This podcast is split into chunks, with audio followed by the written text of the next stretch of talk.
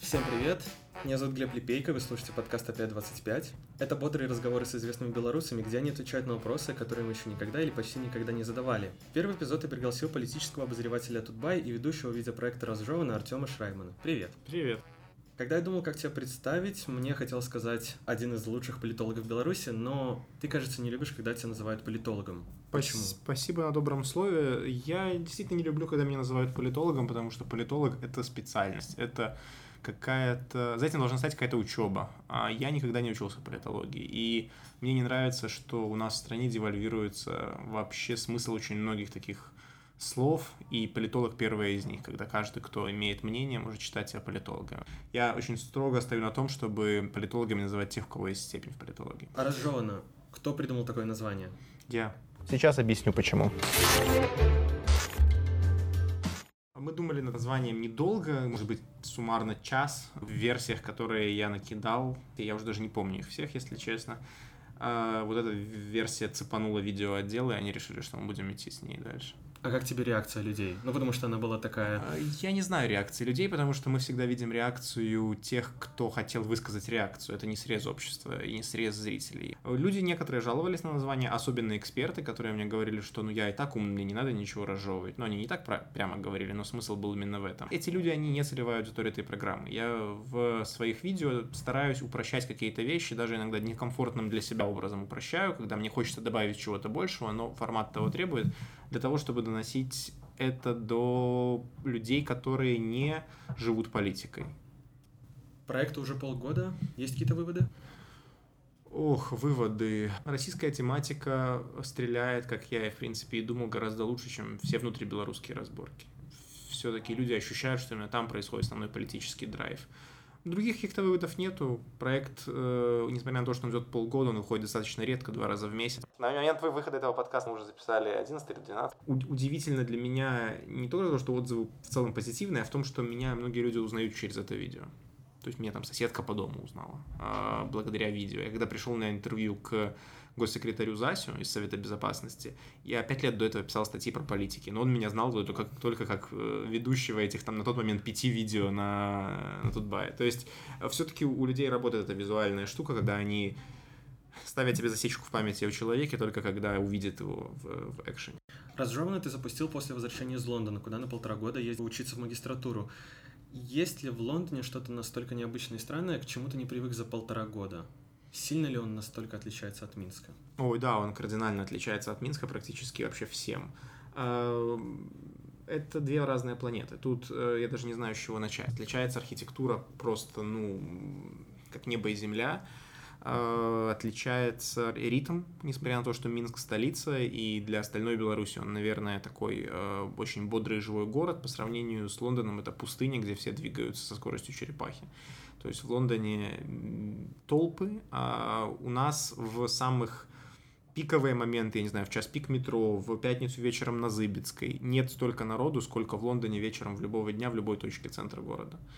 Там очереди в метро стоят там по 5-7 по 5, по минут на улицу, чтобы просто попасть иногда в час пик. В отличие от Минска, он э, очень разнообразный в смысле уровня доходов людей. Ты можешь пройти буквально километр ногами и попасть из района, который даже по минским меркам будет гетто абсолютным таким, а с кучей людей, живущих на улицах. Потом проходишь километр и попадаешь сразу же в район, где просто это автовыставка самых шикарных машин, которых в Минске может быть там одна-две на весь город, а там вся улица будет в таких машинах. То есть там Lexus это как у нас там Москвич, да. Для многих людей, э, например, для меня, э, есть определенный шарм в спокойствии Минска когда я приезжал, я наслаждался тем, что я могу пройти по пустым улицам. Я могу вот погрузиться в такой спокойный ритм. Примерно то же самое, что ощущают многие минчане, возвращаясь там, к своим родителям, бабушкам, дедушкам в, в регионы.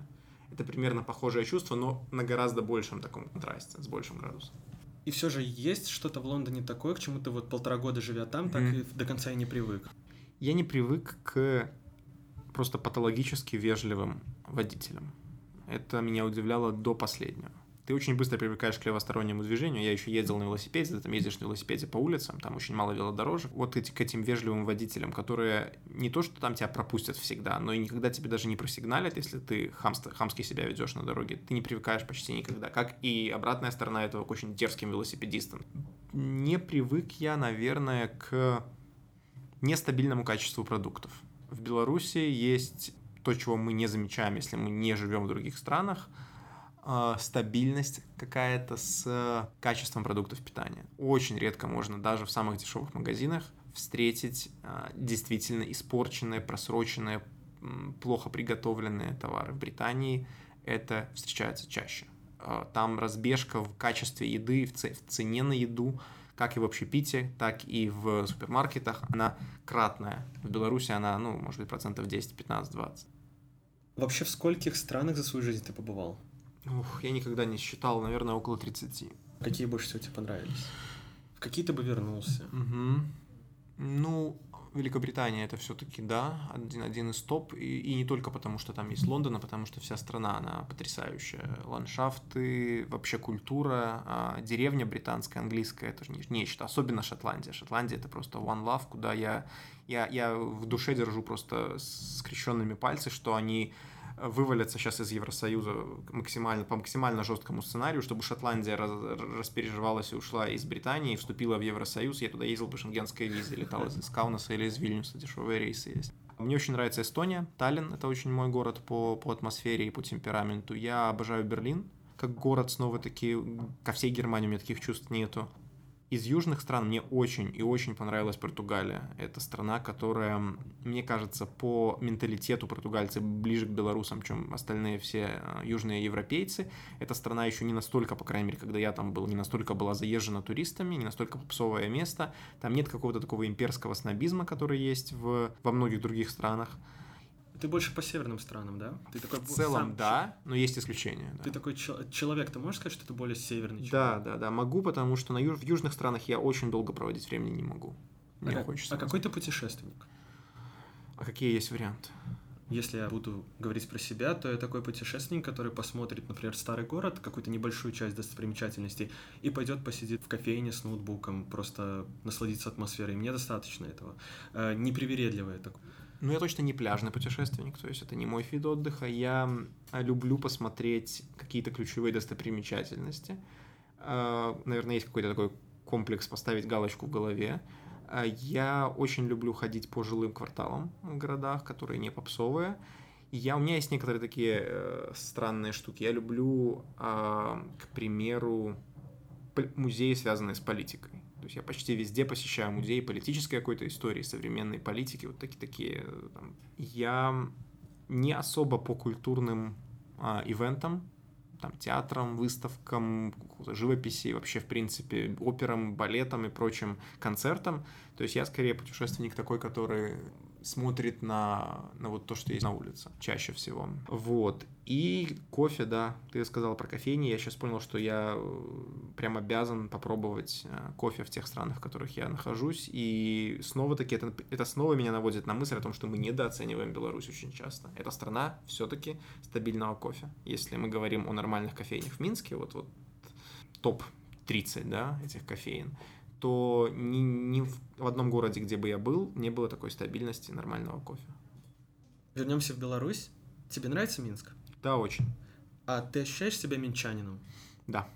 А в, как, в чем это выражается? Почему? У тебя есть объяснение? Я сам родом из Гомеля. Где-то там, после пяти лет проживания в Минске я стал ощущать, что я езжу к родителям в гости, а возвращаюсь домой в Минск. И я не знаю, как это произошло и почему. Наверное, потому что все больше массив воспоминаний, а, каких-то ассоциаций в голове, каких-то привязанностей у меня уже с этим городом. Я максимально расслаблен в этом городе. А, то есть э, во всех остальных городах у меня есть какое-то, не то чтобы чувство дискомфорта, но чувство, что я на выезде в Минске такого чувства нет, и в Лондоне за год оно, там, за полтора года, что я там провел, оно, кстати, не появилось, что я, я все еще, я все еще ощущал таким себя туристом, то есть я был в каких-то таких затяжных гостях. Минск как-то очень мне подходит по темпераменту, наверное, это самое главное. Э, то ли я То ли он меня сформировал, вернее, я подстроился под этот город, то ли он просто таким был. Но почти из всех городов, э, в которых я был и в Беларуси, и, и, и на земле, мне Минск как-то эмоционально ближе всего. Насчет того, что ты из Гомеля, э, когда я пытался найти какую-нибудь немного информации основной о тебе, я, по крайней мере, на первой странице Гугла я не нашел что-то из Гомеля. Ты намеренно более-менее скрываешь информацию о себе или просто так получается? Ну нет, я не такая селеба, да, чтобы про меня была везде доступная информация. Никогда в жизни я этого не скрывал. Ну, у нормальных людей биография не, не публикуется в открытом доступе, да, то есть я не, не кандидат в депутаты, я не какой-то там CEO публичной компании, я не а, у меня нет странички на Википедии, тьфу-тьфу-тьфу, и я поэтому не... Я бы даже удивился, если бы на первой странице Гугла это было. Скрывания тут никакого нет, те, кто спрашивают, знают, просто это редко. Из-за того, что я все-таки пока слава богу, я надеюсь оставаться именно вот в, в таком амплуа. Я пока все-таки человек-функция, я пока все-таки политический комментатор, а не человек-селеба, да, который интересен как а, сам по себе, как, как персона. Редко биография становится в фокусе внимания сайтов, которые размещают мои тексты. А тебе не кажется, что ты становишься селебой? Э, нет, не кажется, э, потому что в Беларуси в принципе очень мало публичного такого поля, где есть селебы, да, и их действительно можно пересчитать по пальцам нескольких рук. Если ты не предпринимаешь никаких усилий для того, чтобы стать селебой в Беларуси, то можно оставаться ниже этих радаров, а я достаточно такой интроверсивный человек, и мне, меня нет стремления к этому. И в конце концов я журналист. Я не должен быть по своей профессии виднее, чем те истории, которые я освещаю. Это вообще э, такой грех журналистский, начинать становиться самому историей. Немножко еще вернусь к Минску. Твои любимые места в Минске?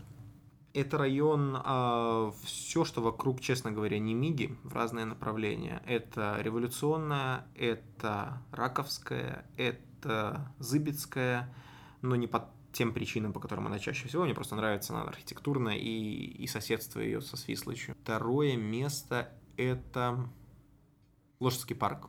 Я жил примерно год в Лошице и ходил в бассейн Серебрянку пешком через Лошадский парк, и это такое место душевного дзена было. А, ну и, честно говоря, я здесь буду, наверное, очень попсовым, но Осмоловка, Осмоловка, как ее правильно произносить, ну вот район площади Победы и то, что уходит от нее на запад, очень комфортный район, там, снова-таки, мне очень спокойно, я там могу гулять, ездить на велике, там есть куча замечательных заведений, которые мне нравятся. Короче говоря, это вот то, где, мне, где я отдыхаю. Дражня. Это район на востоке Минска, не доезжая до Ангарки. А, я там жил несколько лет, и каким-то удивительным образом этот индустриальный, не знаю, постапокалипсис, который есть иногда в Дражне, он, он завораживает. То есть я на велике очень люблю кататься и вспоминать там свои места раннего студенчества. Это вопреки как бы каким-то таким представлениям об этом районе, он абсолютно, ну, я не чувствовал никакой опасности и никогда не встречал каких-то там каких-то быдлосов, какого-то там, каких-то там драк или что-то такого. Не знаю, он мне нравится много парков, лесов. Я прям торчу в каком-то смысле от этого района. Но я там редко бываю. Может быть, поэтому и торчу. Развиваем внутриминский туризм, все едем в Дражню. Давай о работе. Почему ты вообще пошел в такую стезю? Ведь многие говорят, что у нас в Беларуси политики нет.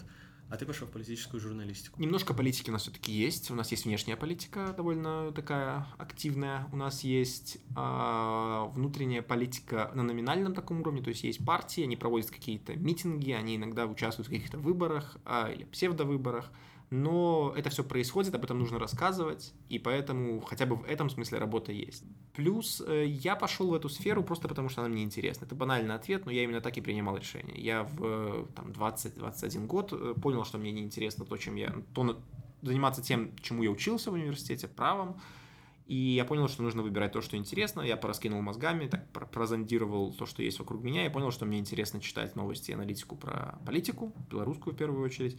И я просто погрузился в эту сферу профессионально. В белорусской политической журналистике, откровенно говоря, очень просто сделать карьеру. Если стараться, то ты довольно быстро преодолеваешь те ступеньки профессиональные, зарплатные, господи, что скрывать, и так далее, которые в других отраслях журналистики, даже белорусской журналистики, которая довольно в таком зачаточном состоянии живет, тебе придется толкаться локтями гораздо дольше. Еще есть и такой фактор легкой, легкого входа на рынок. Три лучших политических обозревателя Беларуси, кроме тебя. Ой, ну я бы себя не назвал, даже если ты не оговорился бы, потому что это не, не очень скромно и, и не очень объективно себя так оценивать. Юрий Дракохруст, Андрей Казакевич. Из публичных еще таких политических комментаторов, экспертов я бы сюда добавил, конечно же, Регора Остапеню, Дениса Милинцова, Женю Пригермана, хотя мы с ними тоже далеко вот последними двумя не по всем вопросам в последнее время солидарны. В общем, вот вам список, на кого подписываться и читать, если вы хотите больше понимать в белорусской Простите, кого я политике. Забыл. Надеюсь, остальные не обидятся. Цыганков, например. Ты в своей сфере берешь кого-нибудь пример? У тебя есть на кого равняться? На разных этапах, да. Я, когда начинал работать, я, для меня очень важным учителем в профессии был Александр Класковский в Белопане, который меня научил во многом писать. Есть авторы в России, стиль которых и подход которых к аналитике я ориентируюсь. Александр Баунов из Карнегеру, где я тоже публикуюсь. В Беларуси мне сложно об этом судить, потому что есть много людей, там, чьи моральные качества в профессии меня очень восхищают, восхищали. Там, Олесь Липай покойный, который э, возглавлял и создал агентство «Белопан» и так далее. Марина Золотова, наш главный редактор. Э, тоже «Дело Белта», я думаю, всем показала, какого, какого характера этот человек.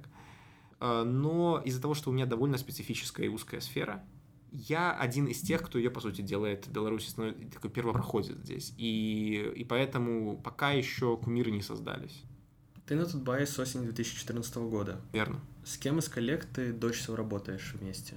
У нас есть такое ядро в компании, которое работает дольше меня. Я работаю там. У нас 60 человек в редакции. Из них, я думаю, где-то больше, я думаю, под половину точно работало с, с тех пор. Есть ли те, с кем ты кому ты сильно доверяешь или кого ты безмерно уважаешь? Почти все мои коллеги это люди а, действительно очень высокого профессионализма. Они очень... А, для них не пустое слово журналистская этика. И у нас самые частые споры в редакции, а у нас очень горячие споры в редакции, они практически всегда по вопросам журналистской этики о том, как все ее по-разному понимают, у всех есть свои убеждения, и хотя бы это уже достойно уважения, потому что далеко не все журналисты и в мире, и в Беларуси в принципе задумываются о таких вещах, о каких-то других вещах, кроме кликов и, и так далее. То есть э, в этом смысле Тутбай одно из самых рефлексирующих над собой мест. Если бы не Тутбай, куда бы ты пошел работать? Остав... И, и Белопан. Оставался бы на Белопане. Если бы не Белопан, то я не знаю, куда бы я пошел работать, потому что остается, кроме этого, очень мало СМИ в Беларуси, которые мне близки по редакционной политике и по э, подходу вообще к профессии. А, то есть мне нравится, что делает Радио Свобода, Еврорадио, отчасти наша Нива, но в той или иной степени они э, мне ближе Белопан и Тутбай. Ну, я, я бы не смог, наверное, работать только на белорусском языке, потому что все-таки я думаю на русском. Это потребовало бы перестройки э, такой сложной, это бы влияло на качество моей работы. Дальше мне все-таки хочется видеть, что моя работа имеет значение, и поэтому работать на очень нишевую, узкую аудиторию мне было бы тоже сложно, когда есть возможности работать на массовую. Вот, вот этим а, ограничиваются какие-то какие мои выборы. Ну и плюс а, белорусская журналистика — это такой вообще такой мир, где выбор, особенно выбор для политических журналистов, он ограничивается медиа там одной руки. Ты вообще себя не видишь ни в каких условиях государственных СМИ, ни в каких? А, скорее нет, чем да. Если у нас будет государство демократическое и его государственные СМИ будут чем-то подобие BBC, это не в полном степени государственные СМИ, но, но почему бы и нет. А, вот в таком СМИ я вижу себя чисто теоретически. Вообще нет, только потому что любое государственное СМИ, оно действует в какой-то повестке. А, даже если ты разделяешь эту повестку сегодня, она может завтра смениться, а я а мне очень сложно подстраивать свою, э, свои взгляды и свои взгляды на то, что правильно и хорошо, на меняющиеся политические предпочтения власти, любой власти. И поэтому я бы не смог сработаться, там, будь сегодня оппозиция власти в Беларуси, я бы не смог сработаться и с, с ними. Только потому, что мне, я очень нонконформистский такой человек, именно поэтому кстати, не смог бы там быть адвокатом и защищать абсолютно любого клиента я не умею работать вот в таком, в, в таком пресс-секретарском э, русле защиты интереса начальства. Это то, чем занимаются госсми в любой практически стране, кроме тех стран, где они ограничены и вообще дистанцированы от, от властей несколькими стенами такого невмешательства. Какой у тебя рабочий график? У меня он да, обычный, пока стандартный. Он у меня такой восьмичасовой здесь, в Тутбае, но бывает, что он не нормированный, потому что события не всегда спрашивают, когда им происходить. Если акция происходит вечером или там выходной день, то ты ну, идешь ее освещать. Иногда нужно поработать сверхурочно, когда что-то горит, какая-то тема. Иногда ты не успеваешь что-то сделать, ты работаешь даже там в отпуске. Э, такие вещи тоже существуют. И ну, это нормально для журналистики, ненормированный рабочий день, но в Тутбае все-таки есть возможность. Я, мы работаем с коллегой вдвоем в отделе, в камере, ну, освещаем политику. Если что, можно там друг друга подменить, и, и это делает твой график даже в, в будний день немножко гибким. Я могу, к примеру, вот сейчас записывать с тобой подкаст в рабочее время. А, хотя, возможно, что-то происходит. Если я посмотрю на телефон, возможно, там уже, я не знаю, революция случилась. Сейчас выйдем в Но, демократическую но Беларусь. слушатели этого подкаста уже знают, что она не случилась, потому что он будет позже записи. А Вот. а, Может, мы уже часть России, да. Сплюнь. Сплюнул. Но в, в этом смысле Тутбай очень такое комфортное место для... Оно не, не привязывает тебя к столу. Как ты вообще обычно проводишь свое свободное время? У тебя его много? Нет, мне его очень мало. Я бы хотел бы, чтобы его было больше. Я а, ну, хожу в бассейн, я читаю книги, я много залипаю на ютубчике на всяких а, американских комедийных шоу. А, и вообще я женат. И я стараюсь свое действительно такое появляющееся свободное время уделять семье. Это приоритет, семья важнее родины и работы, и поэтому чаще всего этот вопрос даже не стоит. Как провести свое свободное время? Какие американские шоу посоветуешь? Я смотрю Джон Оливера, а, я смотрю Тревора Ноа. Мне все меньше нравится Стивен, Колбер, потому что он становится таким а, левым агитатором. все больше, хотя юмор бывает смешной. А, Я слушаю очень много подкастов, кстати. Это не то, чтобы я так провожу свое свободное время. Чаще всего я так провожу свой путь куда-либо, или там мытье посуды под подкаст, или даже в душе моюсь под подкасты. У подкастов я слушаю прям кучу, и многие из них американские. Вот ты перечислял классных, на твой взгляд, политических обозревателей. А что насчет молодняка? Вообще, есть молодые какие-то перспективные ребята? Видишь кого-нибудь? Я вижу много хороших журналистов моложе меня, и я пока не вижу много политаналитиков, э, комментаторов моложе меня. Мне 27 лет, и тут объективно, что это такая довольно старческая тема. В нее редко приходят вот дети прямо, да, или подростки. Э, И поэтому пока я не, не, не, мне сложно назвать э, вот фамилии людей, ко- кого я посоветовал подписаться. Григора Стопеня примерно моего возраста, может, там на год старше, наверное. Вот. Тебя еще можно к, пол- к молодняку причислять. В принципе, да. Ну, то есть, эм, снова таки, те люди, кого я там советовал, Женя Пригерман, Андрей Елисеев, они все молодые люди, а на пару лет старше меня, на пару-тройку лет. Вадим Мажейко, аналитик, может, не политический, более широ- широкий профиль у него, тоже молодой человек, тоже уже многого достиг. Вот вокруг Центра новых идей, вокруг либерального когда-то клуба, сейчас Минского диалога, есть такой вот какой-то движ, да, молодой экспертный. Но в Беларуси вообще это поле довольно довольно такое куцое, надо это признать честно, и это проблема отсутствия публичной политики. Пока публичной политики и конкурентной политики в стране нет, нет востребованности на политическую экспертизу. А ты готов был бы себе взять какого-нибудь молодого журналиста, который очень хочет э, развиваться в политической журналистике, к себе как стажера такого, стать его ментором, учителем? В принципе, да, но я не, э, это я не решаю таких вопросов. Все-таки это решает руководство, э, там в случае Тутбая, Тутбая руководство. И есть большая проблема с тем, что этому человеку, вероятно, нечего было бы делать. То есть политика, как мы уже много раз проговорили, это не та сфера, где что-то происходит постоянно. У нас Тутбае уже работают два человека на этой теме, и третьему просто не было бы чем заниматься. В принципе, я Тебе бы больше свободного времени. Это надо еще уметь делегировать, я, наверное, еще пока все-таки не в той не в той степени прокачанности, когда я готов все доверить. Ну вот, наверное, больше собственник по отношению к работе. Будет, надо будет довольно там, долго учить, прежде чем все я смогу доверить этому человеку. Вот, и э, не факт, что там в редакции, условно говоря, будет э, ресурсы на то, чтобы на это тратить. Э, но я, в принципе, брал, можно сказать так. Вот есть журналист э, К, или журналист Еврорадио сейчас, Настя Бойко, которая начинала в Тутбае, и, можно сказать, какое-то время она работала ну, под моим крылом, условно говоря, да, она писала про политику, я был ее редактором. Настя, привет, я уверен, ты слушаешь этот подкаст. Вот, и Настя делает замечательную карьеру, я думаю, у нее вообще потрясающее будущее, потому что человек очень горят глаза, как у многих других не горят. Ну, давай уже тогда последний вопрос, который я очень давно хотел тебе задать, да как-то все руки не доходили. Какие твои политические взгляды? Э, Я человек либеральных взглядов, это, я думаю, не секрет будет для, любых, для людей, которые читали мои тексты. Э, Я на европейском таком политическом а, спектре я бы себя характеризовал как правоцентриста. На американском как левоцентриста, потому что в Америке политика правее. То есть то, что предлагают американские левые, для Европы это мейнстрим и центр. То, что предлагают американские центристы, для Европы это право, а, такая правая позиция. То, что предлагают американские правые, для Европы иногда фашизм. А, поэтому я примерно вокруг центра я, я витаю, но чуть правее в Европе. Условно говоря, в Германии я бы голосовал, скорее всего, за партию Меркель, а, возможно, иногда за свободных демократов. В Британии я бы, наверное, голосовал за Тори или там умеренных кандидатов от Тори. Это был подкаст опять 25. Ставьте оценки в Apple подкастах, пишите мне в любых соцсетях и мессенджерах или на почту. Буду очень рад вашим отзывам. Все ссылки вы найдете в описании к подкасту. Еще услышимся. Пока-пока. Мне кажется, ты звучал ненатурально.